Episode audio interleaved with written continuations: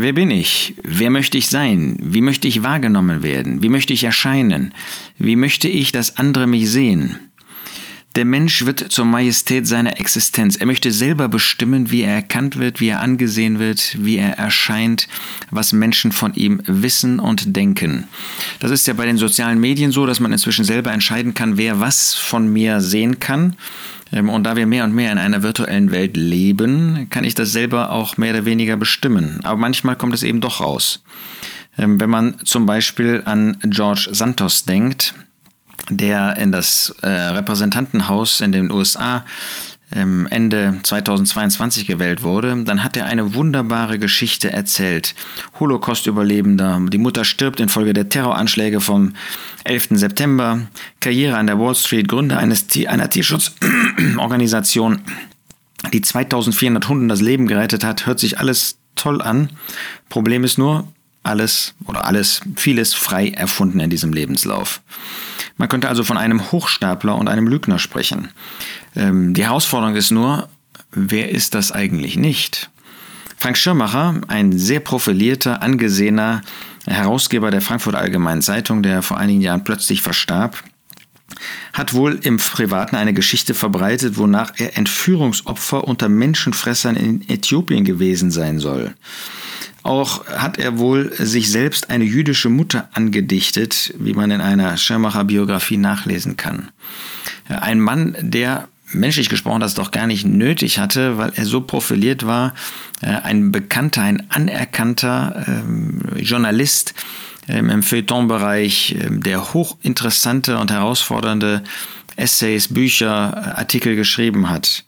Und so könnte man fortfahren. Wie war das mit Karl May, der seine eigene Fantasiewelt aufgebaut hat und sich selbst als Old Shatterhand gesehen hat? Aber ist das nur im weltlichen Bereich? Da müssen wir uns damit nicht beschäftigen. Aber wir als Christen müssen doch wohl zugeben, dass wir auch nicht anders sind. Wie war das denn bei Ananias und Sapphira? Apostelgeschichte 5. Sie wollten erscheinen vor den Aposteln und vor den Christen als solche, die unglaublich freigebig sind und haben doch die Hälfte für sich zurückbehalten. Wie ist das mit den Pharisäern, Matthäus 23?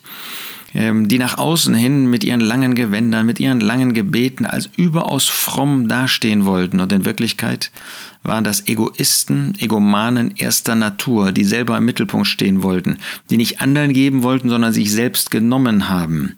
Wie war das bei Abraham und Sarah?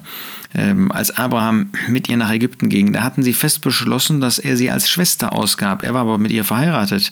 Warum hat er das getan? Um sein Leben zu retten. Ähm, wie war das bei David, als er vor dem Philisterkönig war? Um sein Leben zu retten, hat er sich wie einen Verrückten gegeben. Wie war das bei Judah und Tamar? Judah wollte als ein anerkannter Erzvater sozusagen, Patriarch gelten und war doch in Hoherei gekommen mit seiner eigenen Schwiegertochter. Wie war das mit Johannes Markus in, Markus, in Apostelgeschichte 13? Er wollte als ein profilierter Missionar gelten, ja, der sehr geistlich war. Und dann ging er zurück wegen materieller Gründe, ja, weil es ihm anscheinend zu schwer war, zu anstrengend, was auch immer.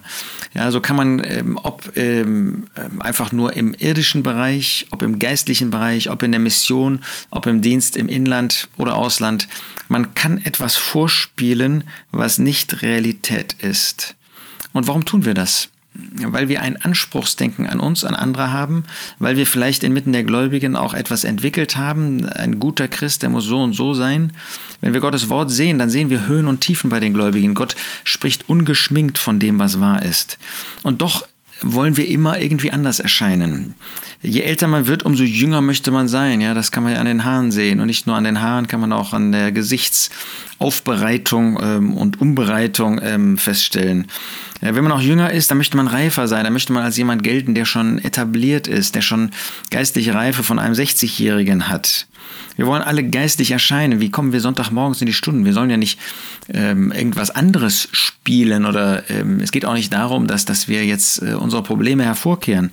Aber haben wir nicht diese Sonntagsgesichter, wo wir erscheinen wollen, wie eben ähm, wir selbst zur Majestät unserer Existenz werden wollen? Und die Realität kann ganz, ganz anders aussehen. Wir wollen als einflussreich gelten und sprechen dann entsprechend darüber. Wir wollen als ähm, besonders profilierte Eltern gelten und äh, sprechen dann über die Vorzüge und die Errungenschaften und äh, die Fähigkeiten unserer vielleicht kleinen Kinder. Wir wollen als gefragt gelten und erzählen dann, wo wir überall angesprochen und ähm, werden und wo wir überall Rat geben. So kann man das fortsetzen. Ähm, vor Gott können wir gar nichts vorspielen. Gott sieht in unser Herzen hinein. Gott sieht alles, was wir tun. Er ist der Allwissende und äh, später kommt es nicht auf die Meinung von Menschen an. Natürlich sollen wir sie ernst nehmen. Ähm, aber das ist nicht, was entscheidet, sondern entscheidend ist, was Gott denkt. Und er sieht durch alle unsere Mäntel, durch alle ähm, unsere Verstellungen und Spiele hindurch. Er sieht sozusagen durch unsere Schminke hindurch, was wir wirklich sind, was wirklich unser Leben ausmacht. Deshalb lasst uns aufhören, etwas vorzuspielen. Lasst uns aufhören, andere deswegen anzusehen, weil sie irgendwie erscheinen. Die Realität kann ganz anders aussehen, sieht oft ganz anders aus. Aber wir müssen bei uns selbst anfangen. Wir, die wir nicht sind, Galater 6, sind wir bereit, auch als nichts zu gelten? Dann ist das ein guter Ausgangspunkt, um ein Leben zur Ehre des Herrn zu führen. Dann brauchen wir nicht irgendein Image, sondern brauchen wir den Herrn und leben für ihn. Das kann und das sollte unser Antrieb sein. Und dazu wollen wir uns gegenseitig ermuntern, ermutigen, dass wir so dem Herrn nachfolgen, ohne irgendwie auf das Äußere besonderen Wert zu legen. Das Äußere ist ja nicht unwichtig, das finden wir immer wieder in Gottes Wort.